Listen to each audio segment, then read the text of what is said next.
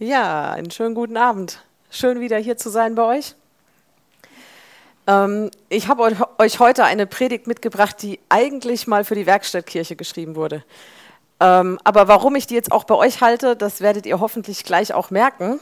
Und zwar sind wir in der Werkstattkirche noch mittendrin in der Gemeindegründungsphase. Und da muss man doch sehr flexibel sein, haben wir gemerkt. Es ist nicht gut, wenn man da so einen Plan B nur verfolgt ähm, sondern man muss immer wieder gucken, dass man in dem ist, was Gott so möchte. Und ich habe an einem Morgen ähm, im Gebet Gott gefragt, was willst du eigentlich, wo willst du eigentlich hin mit der Werkstattkirche? Und da hat er mich auf den Namen aufmerksam gemacht. Wer weiß, was Werkstatt auf Englisch heißt? Workshop, genau. Jeder, der heutzutage in Aus- und Weiterbildung oder so zugange ist, der weiß, dass da ganz viel heute mit Workshops gearbeitet wird, oder? ja, ich hatte auch vor einer Woche einen pädagogischen Tag und eigentlich fände ich es auch mal schön, wenn ich mich irgendwo hinsetze und berieseln lassen kann, auch wenn man da nicht so viel mitnimmt. Ja, aber nein, es war natürlich durchgeplant ein Workshop nach dem anderen. Was sind Workshops? Das sind ja eigentlich Themen, die angeboten werden. Da trifft man sich ähm, nach Interessen auch. Ja? Also man kann das oft auswählen. Wo sind meine Stärken, meine Interessen? Und dann trifft man sich in einer Gruppe und dann arbeitet man zusammen an einer Fragestellung oder an einem Problem. So, das ist in der Regel viel anstrengender, als irgendwo zu sitzen und zuzuhören. Aber es kommt auch viel mehr bei raus. Und so nach dem pädagogischen Tag war ich ziemlich müde, aber auch wirklich froh darüber, dass es ein Workshop war oder mehrere Workshops, weil ich habe wirklich viel mitgenommen. Ja, das wäre anders vielleicht nicht so extrem der Fall gewesen. Also Gott hat mir so gesagt, äh, ähm, Werkstattkirche Workshop, ja, das ist auch so ein Mitmachen, ein Mitmachen an, an, der Gemeindegründung. Wir sind jetzt ja hier nicht mehr in der Gemeindegründung, aber trotzdem ist immer noch einiges zu bauen an diesem Haus des Herrn, sag ich mal, ja. Und war ich irritiert. genau, es ist hier noch viel zu tun und ähm, da möchte ich euch heute für begeistern. Und zwar hat Gott mich auf ähm, eine Geschichte aufmerksam gemacht in der Bibel, wo es auch um einen Bau am Haus Gottes ging. Ich habe eine Frage. Wer von euch hat schon mal von Serub Babel gehört? Okay. Jetzt nächste Frage. Wer könnte hier vorkommen und seine Geschichte erzählen? Das ist genau das gleiche Bild wie letztes Mal in Michelstadt. vorher melden sich viele und wenn ich dann sage, wer könnte sie erzählen, meldet sich keiner. Wäre mir vorher auch so gegangen. Ja, ich hätte auch gesagt, habe ich schon mal gehört, aber so richtig weiß ich eigentlich nicht, worum es geht. Oh, da ist doch jemand. Soll ich es trotzdem machen oder möchtet ihr? also ich erzähle jetzt mal, ja, was, was da in der Bibel drüber steht. Also der Serub Babel, das ist ein ganz komischer Name, das heißt eigentlich Spross aus Babel. Es war aber kein Babylonier, sondern es war tatsächlich ein Jude, der aber in Babylon geboren wurde. Wie kam es jetzt dazu? Also im Jahr 587, 86 vor Christus, also fast 600 Jahre bevor Jesus geboren wurde, ähm, wurde ähm, das Volk Israel nach Babylon verschleppt, ja, in Gefangenschaft geführt. Und im Jahr 539 vor Christus, das war 47 Jahre nach der Gefangennahme, ähm, übernahm dann der König Kyros von Persien Babylon. Also ein persischer König hat Babylon erobert und war jetzt der neue König. Und jetzt wird es eigentlich hochinteressant, denn gleich im ersten Regierungsjahr steht in der Bibel, dass Gott den Geist von Kyros erweckte. Ziemlicher Hammer, weil es war ja kein Jude. Es, wer hatte damals den Heiligen Geist? Zum Alten Testament eigentlich ja nur ähm, Priester und Könige. Und jetzt steht hier über einen ähm, heidnischen König, Gott erweckte den Geist von Kyros. Finde ich sehr spannend. Ja? Und Propheten, ja, die habe ich vergessen, Entschuldigung. Propheten vor allem, ja. So, der König der reagiert jetzt darauf. Ich, ich werde euch mal kurz vorlesen, was da steht. In Esra findet man die Geschichte. 1, Vers 1 steht, und im ersten Jahr des Kyros, des Königs von Persien, erweckte der Herr, damit das Wort des Herrn aus dem Mund Jeremias erfüllt wurde, den Geist des Kyros, des Königs von Persien, dass er durch sein ganzes Reich einen Ruf ergehen ließ, und zwar auch schriftlich. Also Gott hat zu ihm gesprochen und er hat sofort reagiert, und zwar nicht nur, indem er was einfach an seine Hofbeamten weitergegeben hat, sondern er hat es verschriftlich, also für die Nachwelt festgesetzt. Und da steht dann, So spricht Kyros, der König von Persien. Alle Königreiche der Erde hat der Herr, der Gott des Himmels, mir gegeben. Nun hat er selbst mir den Auftrag gegeben, ihm in Jerusalem, das in Juda ist, ein Haus zu bauen. Wer immer unter euch aus seinem Volk ist, mit dem sei sein Gott und er ziehe hinauf nach Jerusalem, das in Juda ist, und baue das Haus des Herrn, des Gottes Israels. Er ist der Gott, der in Jerusalem ist. Und jeden, der übrig geblieben ist, an irgendeinem Ort, wo er sich als Fremder aufhält, den sollen die Leute seines Ortes unterstützen mit Silber und mit Gold und mit Habe und mit Vieh, neben den freiwilligen Gaben für das Haus Gottes in Jerusalem. Also er hat nicht nur allen seinen Gefangenen damit den Freibrief gegeben, zurückzugehen, er hat sie sogar dazu aufgefordert, zurückzugehen, und er hat zu seinem eigenen Volk gesagt, unterstützt die reichlich. Ja, also das ist schon heftig. Jetzt waren die, ähm, wie ich vorhin gesagt habe, 47 Jahre ähm, in Gefangenschaft, als das passierte. Und die Stelle in Jeremia, auf die ähm, sich Esra 1 vorhin bezogen hat, die steht in Jeremia 25, Vers 11 und 29, Vers 10. Da steht, dass Israel 70 Jahre in Gefangenschaft sein wird. Da komme ich später nochmal drauf zurück. So, was war jetzt mit den Israeliten? Sie haben den Ruf gehört, das wurde also in die ganzen Lande verbreitet, dieser Brief, dieser Aufruf. Wie haben die Israeliten reagiert? In Esra 2 steht, dass 42.360 Männer Israels, dazu 7.337 Knechte, plus Frauen und Kinder, also ich denke mal, wir können locker sagen, 150.000 Menschen diesem Ruf gefolgt sind und zurückgezogen sind nach Jerusalem. Das ist eine Menge an Menschen.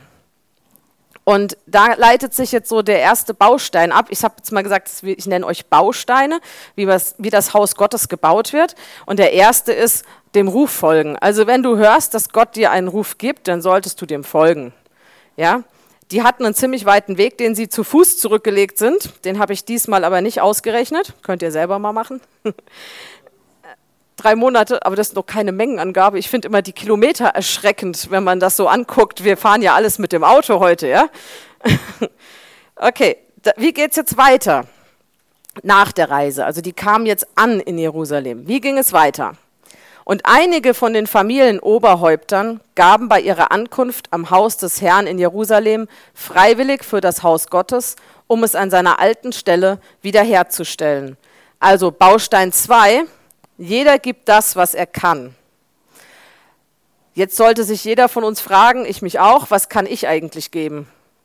Ja, also hier, die haben jetzt Finanzen gegeben, aber sicherlich nicht nur das. Die haben auch Zeit investiert zum Bauen, die haben ihr Talent investiert. Ja, ähm, und auch wir, was können wir eigentlich geben, um am Haus Gottes weiterzubauen?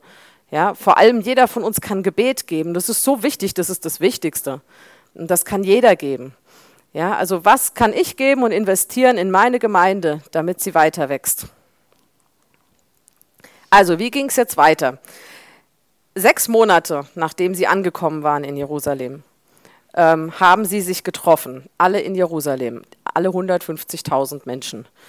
Ähm, Sechs Monate klingt als eine lange Zeit erstmal, habe ich gedacht, aber wenn wir uns heute auch angucken, was wir im, Fernsehen sehen, wie ähm, Städte nach, nach einem Krieg aussehen, dann kann man sich vorstellen, mit den Möglichkeiten, die die damals hatten, so ein Aufbau, um irgendwo wohnen und leben zu können, das dauert seine Zeit. Ja? Jetzt steht in ähm, Esra 3, dass sie nach dem ersten Ankommen das ganze Volk wie ein Mann zusammengekommen sind. Wie ein Mann, 150.000 das finde ich schon erstaunlich. Also wir sind eine Familie von fünf Personen und wie, ein, wie eine Stimme hört sich das oft nicht an. Ja, also das ist, wir sind auch eine, keine besonders große Gemeinde jetzt oder auch in der Werkstattkirche, ja. Und trotzdem würde ich sagen, wie ein Mann, das ist nicht so, das ist nicht selbstverständlich. Ja, jetzt reden wir hier von 150.000 Personen. Ja, die kamen aber trotzdem, in der Bibel steht, wie ein Mann zusammen und haben sich um Zerubabel, das war der Anführer dieser Gruppe, und um den Priester versammelt und haben erstmal einen Altar gebaut. Also nachdem sie ihr Notdürftigstes für sich selbst errichtet haben, haben sie an der alten Stelle einen Altar erbaut und haben dann, obwohl es immer noch Feinde im Land gab, angefangen, das Laubhüttenfest zu feiern. Ja, sie haben die angefangen, alle Opfer darzubringen, die vorgeschrieben waren, und haben angefangen, in diesen Wegen Gottes zu gehen. Und das ist nämlich so der nächste Punkt, in den Wegen des Herrn gehen, also in seinen Ordnungen zu gehen. Immer wieder sich zu hinterfragen, mache ich das, was, was ich erkannt habe, was Gottes Weg ist? Lebe ich da drin oder gehe ich ganz viele Kompromisse ein? Ja, das ist also der nächste Baustein. Die Grundmauern des Tempels waren da jetzt noch nicht gelegt. Zuerst kam dieses Gott dienen, also erst den Altar bauen, erst die Opfer bringen, erst in den Wegen Gottes gehen und dann weiter. Der Bau selbst der Grundmauern, der beginnt tatsächlich erst im zweiten Jahr. Israel ist jetzt schon zwei Jahre wieder zurück. Erst jetzt beginnen sie damit. Aber sie fangen auch nicht einfach an zu bauen, sondern auch das finde ich erstaunlich. Sie haben da ähm, eine ganz besondere Methode, denn wir können nachlesen in Esra 3, Vers 10 bis 11. So legten die Bauleute die Grundmauern zum Tempel des Herrn.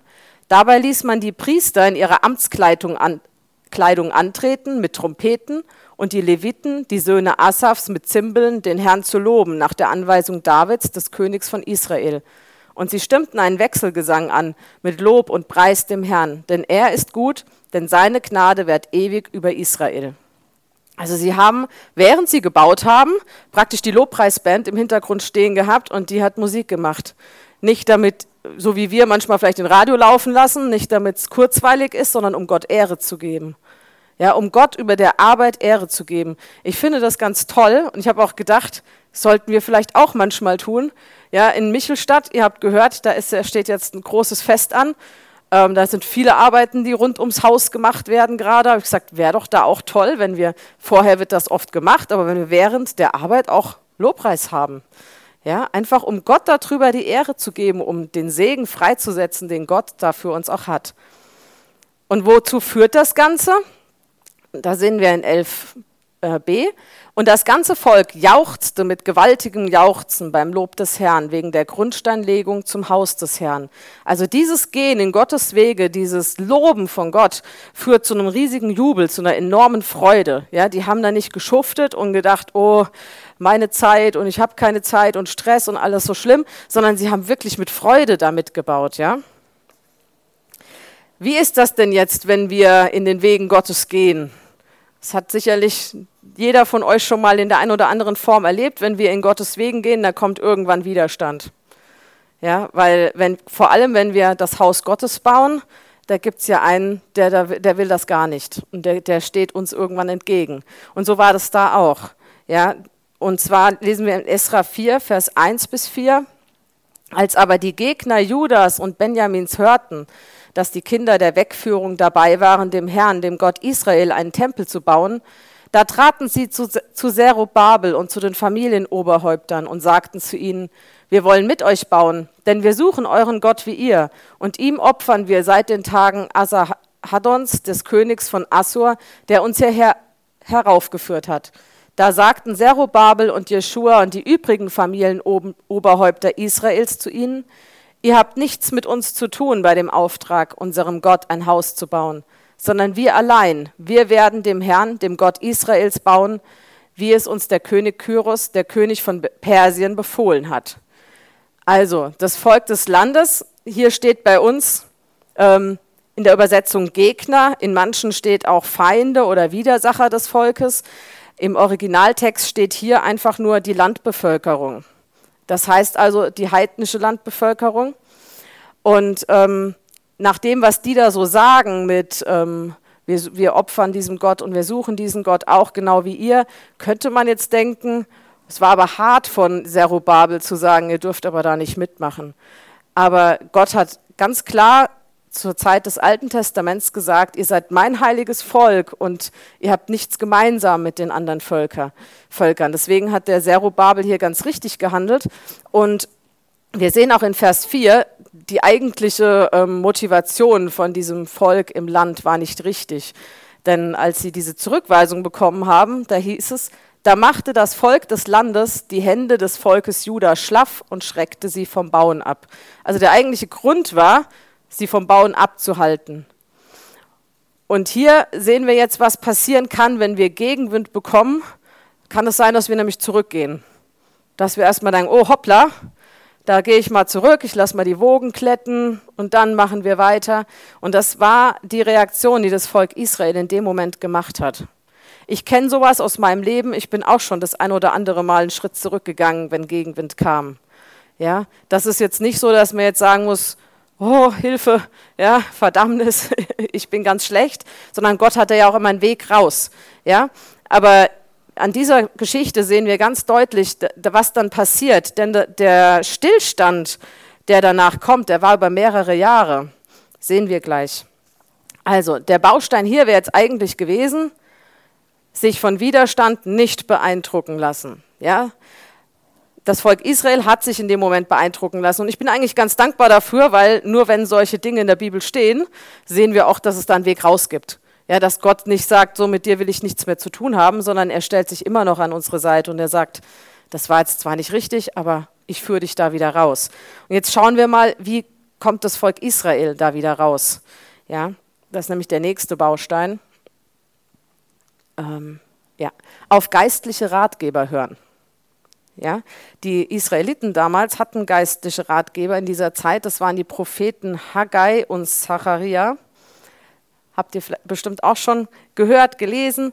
Ähm, empfiehlt sich auch da nochmal reinzuschauen. Wir befinden uns jetzt, als der Prophet Haggai anfängt ähm, zu prophezeien, im Jahr 520 vor Christus. Das heißt, die Israeliten sind jetzt 18 Jahre im Land. Wir wissen nicht genau, ab wann sie aufgehört haben zu bauen, aber die Grundsteinlegung fand ja im zweiten Jahr statt. Das heißt, wir sind jetzt 16 Jahre dazwischen, seit der Grundsteinlegung und seit dem Auftreten von Haggai. Also wir können davon ausgehen, dass mindestens mal 15 Jahre der, der Bau gestanden hat und niemand weitergearbeitet hat.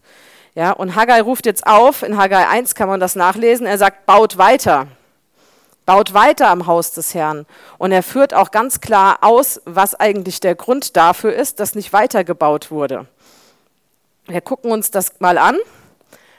Haggai 1, Vers 9. Ihr habt nach vielem ausgeschaut und siehe, es wurde wenig. Und brachtet ihr es heim, so blies ich hinein. Weshalb das, spricht der Herr der Herrscharen, wegen meines Hauses, das verödet daliegt, während ihr lauft, jeder für sein eigenes Haus. Also die haben nicht am Haus Gottes weitergebaut, sondern an ihrem eigenen Haus. Sie sind also nach ihren eigenen Interessen gegangen. Jeder hat geguckt, was brauche ich? Was tut mir gut? Ja, was, was, was brauche ich für, für meine Vision? Und niemand mehr hat gefragt, was ist die Vision Gottes? Und für die sind sie eigentlich zurückgegangen. Ja, und Gott hat dazu, also hat dafür gesorgt, praktisch, dass, dass diese Dinge, die sie eigentlich erarbeitet haben, plötzlich nur noch halb so viel wert waren. Das kann man in Haggai dann auch nachlesen. Haggai 6, äh, 1 Vers 6. Ihr habt viel gesät, aber wenig eingebracht. Ihr esst, aber werdet nicht satt. Ihr trinkt, aber seid doch durstig. Ihr kleidet euch, aber es wird keinem warm. Und der Lohnarbeiter erwirbt Lohn in einen durchlöcherten Beutel. Warum macht Gott das? Er macht das nicht deshalb, weil er jetzt alle strafen will und sagt, Edge, ihr habt nicht auf mich gehört, jetzt geht es euch schlecht. Nein, sondern in einem anderen Vers sagt er, um euretwillen habe ich das gemacht. Also nicht, weil ich euch jetzt da ähm, unterdrücken will, sondern eigentlich, weil er sie ja wieder auf den Weg von Segen zurückführen will. Er sagt, ihr seid auf dem falschen Weg. Der Weg, der führt nicht ins Gute. Er hat ja für jeden von euch ganz viel Segen bereit, ja, den er euch unbedingt geben will. Und wenn ihr in seinen Wegen geht, dann werdet ihr diesen Segen empfangen. Und wenn ihr aber davon abweicht, dann geht er verloren. Und Gott hat ja immer nur das Interesse, uns zu segnen. Und das passiert, wenn wir immer wieder zurückkommen. Darum hat Gott das hier zugelassen, hat gesagt, auch wenn du viel gesät hast, es kommt wenig. Warum? Weil, weil Menschen in der Not, was tun sie oft? Rufen dann zu Gott, ne? Dann kommt das Notgebet, dann kommt plötzlich dieses, oh Gott, Hilfe. Ja, und, und dazu will er uns führen, dass er sagt, sucht wieder nach mir, ruft wieder nach mir. Ja, ist eigentlich ein Verben, ein Liebesverben. Das sind die Auswirkungen, die können so sein, wenn wir nicht, wenn wir nicht mit vollem Eifer uns für Gottes Sache ähm, engagieren.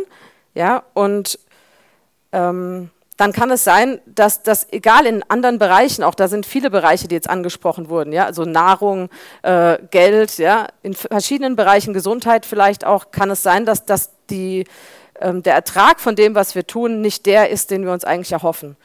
Ja, und da ist es gut zu fragen, Gott, was ist, was ist los? Vielleicht will Gott da mit dir gerade reden. Okay. Der Haggai, der fordert hier auf, und zwar in Vers 5, 7 und 8. Und nun, so spricht der Herr der Herrscharen, richtet euer Herz auf eure Wege. Gleich zwei Verse später sagt er das nochmal. So spricht der Herr der Herrscharen, richtet euer Herz auf eure Wege. Warum wiederholt er das? Weil es dringend ist. Ja, und ich glaube, das sagt er uns auch heute. Richte dein Herz auf deine Wege. Schau, wo du gehst. Prüf, ob das richtig ist. Ja. Und dann Vers 8 steigt hinauf ins Gebirge und bringt Holz herbei und baut das Haus. Dann werde ich Gefallen daran haben und mich verherrlichen, spricht der Herr. Nicht, dass ihr jetzt nachher rausgeht und alle Holz bringt. Wir brauchen hier kein Holz in der Gemeinde. Ja, aber ihr, das, was ihr einbringen könnt, das sollt ihr hierher bringen. Das ist hier gemeint. Ja? Damals haben sie ein wirkliches Haus gebaut, da haben sie Holz gebraucht, deswegen kommt hier diese Aufforderung. Uns ist das im übertragenen Sinne gesagt. Also bring das, was du hast, was du geben kannst, was Gott dir gegeben hat, bring es ein in die Gemeinde. Und wie hat jetzt Zerubabel reagiert? Da hörten Zerubabel, der Sohn des Shealtiel, und der hohe Priester Jeschua, der Sohn des Josadak, und der ganze Rest des Volkes auf die Stimme des Herrn ihres Gottes und auf die Worte des Propheten Haggai, so wie der Herr ihr Gott ihn gesandt hatte. Und das Volk fürchtete sich vor dem Herrn. In Esra 5, 1 und 2 steht, dass sie dann auch anfingen wieder zu bauen, und zwar mit den Propheten. Die Propheten haben mitgebaut. Wie reagiert jetzt Gott darauf? Haggai 1, 13 und 14. Da sprach Haggai, der Bote des Herrn, im Auftrag des Herrn zum Volk: Ich bin mit euch, spricht der Herr. Und der Herr erweckte den Geist Zerubabels, des Sohnes Shealtiels, des Statthalters von Juda, und den Geist Jeschuas, des Sohnes Josadaks, des hohen Priesters, und den Geist des ganzen Restes des Volkes, sodass sie kamen und sich an die Arbeit am Haus des Herrn der Herrscharen ihres Gottes machten. Also dadurch, dass sie sich gedemütigt haben, dass sie gemerkt haben, oh, das war nicht richtig, unser Verhalten war falsch, kam Gott sofort mit einer Ausgießung vom Heiligen Geist und hat gesagt, ich erwecke euren Geist und ich mache euch wieder, dass, dass ihr Freude habt, für mich zu laufen, für mich zu gehen. Und es kommt Mut wieder ins Volk. Sie sagen, also da hat sich ja nichts geändert am Verhältnis zu denen im Land. Ja? Und trotzdem haben sie weitergebaut. Wie haben jetzt die Gegner reagiert? Das habe ich vorhin vergessen zu sagen, nämlich als diese Zurückweisung kam, ähm, ihr dürft nicht mitbauen. Wie wurde das, wie kam das, dass dann eigentlich so die Hände schlaff wurden, wie wir gelesen haben? Und zwar haben die Gegner einen Brief an den König von Persien geschrieben. Das war mittlerweile schon wieder ein neuer, also der Kyros war nicht mehr da. Und die haben gesagt, forsch mal nach. Ja, in Jerusalem, das ist eine aufrührerische Stadt und dort wird ein Tempel aufgebaut und dann wird es wieder Ärger geben, weil diese Stadt immer Ärger macht. Und der neue König hat nachgeforscht und hat gesagt, ja, das stimmt. Das, das sehe ich auch in meinen Schriften. Und er hat dann dadurch verboten, dass sie weiterbauen. Ja? So, und was machen die Gegner jetzt? Sie schreiben wieder einen Brief, sie sagen, wieder an den neuen König, diesmal Darius, ja, König Darius. Und sie schreiben wieder, die fangen schon wieder an zu bauen. Die bauen schon wieder an diesem Tempel und forschen nach. Es ist ein aufrührerisches Volk. Der Unterschied jetzt ist, vorher, das Volk war so am Zurückweichen. Und so hat der König das gefunden, was die Gegner eigentlich wollten. Als sie jetzt wieder schreiben und das Volk aber sagt, nein, wir haben jetzt Mut, wir bauen für Gott, da findet der neue König etwas ganz anderes in den Schriften. Der findet jetzt nämlich den Auftrag von Kyros, dass sie zurückgehen sollen und diesen Tempel bauen sollen. Und er sagt, ja, die haben ja recht, das hat ja einer meiner Vorgänger so befohlen. Und jetzt stellt sich der König auf die Seite der Juden und sagt, die dürfen bauen, und ihr, die ihr mit dem Brief geschrieben habt, ihr müsst die jetzt mit Baumaterial versorgen. Also er hat total den Spieß umgedreht. Ja, und das finde ich so klasse, wenn wir mit Gott gehen und nicht zurückweichen, dann stellt sich Gott ganz auf, er ist immer auf unserer Seite, ja, aber dann beginnt er auch richtig für uns zu kämpfen und dann ändert sich das, nämlich ein wichtiger Baustein. Gott selbst ist es, der sein Haus baut. Ja, wir gehen natürlich Schritte da drin. Der steht jetzt hier bei mir an Platz 6, aber eigentlich steht er über allem und mit allem drin. Ja? Gott selbst ist es, der sein Haus baut. Und da kann kein Widerstand der Welt etwas dran ändern. Ja? Genau. Was hat das jetzt alles mit dir und mir heute zu tun? Ah nein, vorher noch, Entschuldigung. Also im Jahr 515 vor Christus wird endlich der Tempel geweiht. So, und das sind jetzt 23 Jahre ist das Volk Israel wieder zurück. Wenn wir das jetzt zusammenrechnen, und das finde ich immer so toll, es fasziniert mich so an Gott und an seinem Wort, in Jeremia 25, 11 und 29, 10, da, da ist diese Verheißung drin, dass Israel nach 70 Jahren zurückkommt. Jetzt haben wir ja vorhin gesehen, der Ruf von Kyros ist aber 47 Jahre später gewesen. Und ich war da erstmal so ein bisschen stutzig und habe gedacht, komisch, stimmt ja nicht. Aber als ich dann am Ende war, als die Einweihung war und ich herausgefunden habe, das waren 23 Jahre, nachdem sie zurückkamen, 23 und 47 sind 70. Gott hat also nicht davon gesprochen, dass sie dann anfangen zurückzukommen, sondern hat eigentlich gemeint, nach 70 Jahren, da steht wieder mein Tempel und dann ist wieder alles in dieser Ordnung, die ich wollte. Und das hat Gott so viele Jahre vorher schon gewusst und vorhergesagt und so geführt, dass es genau so passiert. Das, das ist für mich ein Zeichen von dieser Allmacht Gottes und die fasziniert mich. Ja, er hält wirklich sein Wort auf den Tag genau. So, und jetzt kommt, was hat das mit dir und mir zu tun? Im Neuen Testament, Matthäus 6, Vers 33, sagt Jesus selbst, trachtet aber zuerst nach dem Reich Gottes und nach seiner Gerechtigkeit. Und dies alles wird euch hinzugefügt werden dies alles meint, was vorher geschrieben wird in Matthäus 6, also Kleidung, Essen, all das, was uns manchmal vielleicht Sorgen bereiten will, ja, das Morgen, was passiert morgen. Und da sagt er, wenn du zuerst nach dem Reich Gottes trachtest, dann kümmert Gott sich um den ganzen Rest, brauchst du dir keine Sorgen mehr machen. Wir haben, als wir als Familie ähm, vor ein paar Jahren nach Frankreich gefahren sind mit unserem Wohnwagen, da haben wir im Sommer so Lobpreis auf Reggae gehört, ja. Und da gibt es ein Lied, das heißt Jesus First. Das Lied, das lieben wir bis heute. Das geht eigentlich genau um diesen Punkt. Dieser Sänger, der sagt, Jesus zuerst, vor, vor Familie, vor Job, vor Geld, egal was, zuerst Jesus. Und er singt davon, wenn ich einen neuen Job bekomme, wo ich mehr Geld verdienen würde, nehme ich nicht an, bevor ich nicht Gott gefragt habe. Und das ist so wichtig, ja? Egal welche Entscheidungen wir in unserem Leben haben, immer zuerst Gott fragen. Immer zuerst gucken, wo ist, wo ist Gottes Herzschlag, bevor ich einen Schritt gehe, der mich aus dem Segen auch rausbringt, ja, so wie die Israeliten auch. Wir haben heute ja keinen Tempel, an dem wir bauen. Das Haus hier ist schön, das ist schon fertig.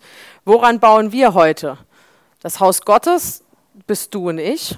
Ja, wir sind ein Tempel des Heiligen Geistes und es ist auch der weltweite Leib Christi, also alle Christen im Gesamten. Und das ist noch lange nicht fertig. Ja? Jesus ist für alle Menschen ans Kreuz gegangen und er möchte alle Menschen in diesem Haus drin haben.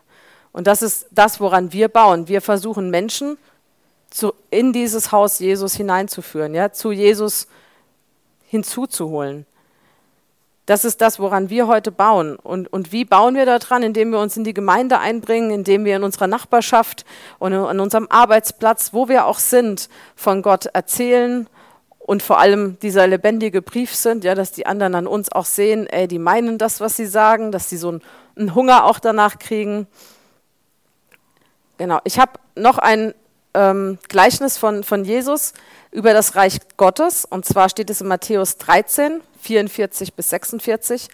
Das Reich der Himmel gleicht einem im Acker verborgenen Schatz, den ein Mensch fand und verbarg. Und vor Freude darüber geht er hin und verkauft alles, was er hat, und kauft jenen Acker. Wiederum gleicht das Reich der Himmel einem Kaufmann, der schöne Perlen suchte. Als er aber eine sehr kostbare Perle gefunden hatte, ging er hin und verkaufte alles, was er hatte, und kaufte sie. Beide Beispiele zeigen uns eigentlich, wenn, wenn wir erkannt haben, was für einen Schatz wir eigentlich mit diesem Reich Gottes haben, wo, wo wir hingefunden haben, dann ist alles andere völlig bedeutungslos. Und wenn wir alles, was wir haben, da rein investieren, dass wir dabei bleiben.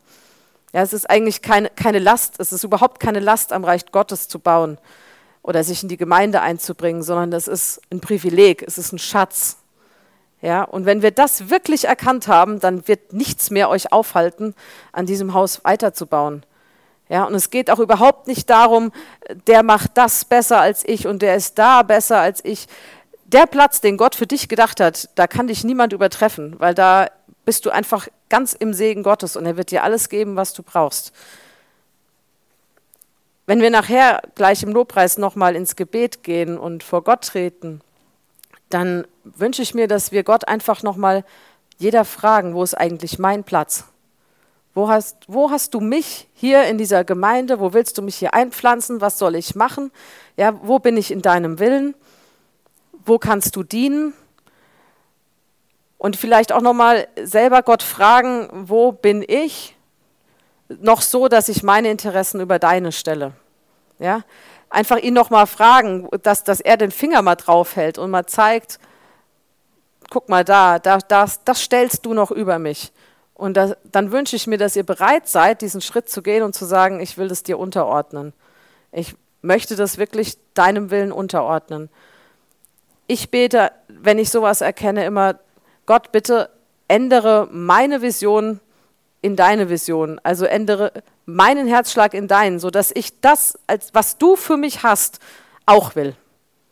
Also nicht dieses Gebet, Gott, ich will das so, bitte will das auch. ja, bitte mach das so, passiert, was ich will, sondern eher dieses, ich will vielleicht jetzt das, aber wenn das nicht dein Plan ist, dann lass mich das wollen, was du willst. Ihr versteht, was ich meine, oder? Ja. genau. Dann ganz zum Abschluss habe ich euch noch meinen Lieblingsvers mitgebracht, weil es ist so, wenn ihr mit Gott vorangeht, dann kommt dieser Widerstand, ganz sicher. Ja? Aber Gott sagt, habe ich dir nicht geboten, sei stark und mutig, erschrick nicht und fürchte dich nicht, denn mit dir ist der Herr dein Gott, wo immer du gehst. Das wünsche ich, dass es mit euch mitgeht. Egal, wo ihr geht, Gott geht mit euch mit. Er ist auch dann an deiner Seite, wenn du vielleicht gerade nicht ganz auf seinem Weg bist, ja? Er ist immer an deiner Seite. Aber dann, wenn du mit ihm gehst, Schritt für Schritt, so im Gleichschritt mit ihm gehst, da, da stellt er sich 100% ganz zu dir und wird das durchbringen. Genau. Also, wenn wir jetzt ins Gebet gehen, habe ich euch hoffentlich ein bisschen Denkanstöße gegeben. Dankeschön. Amen.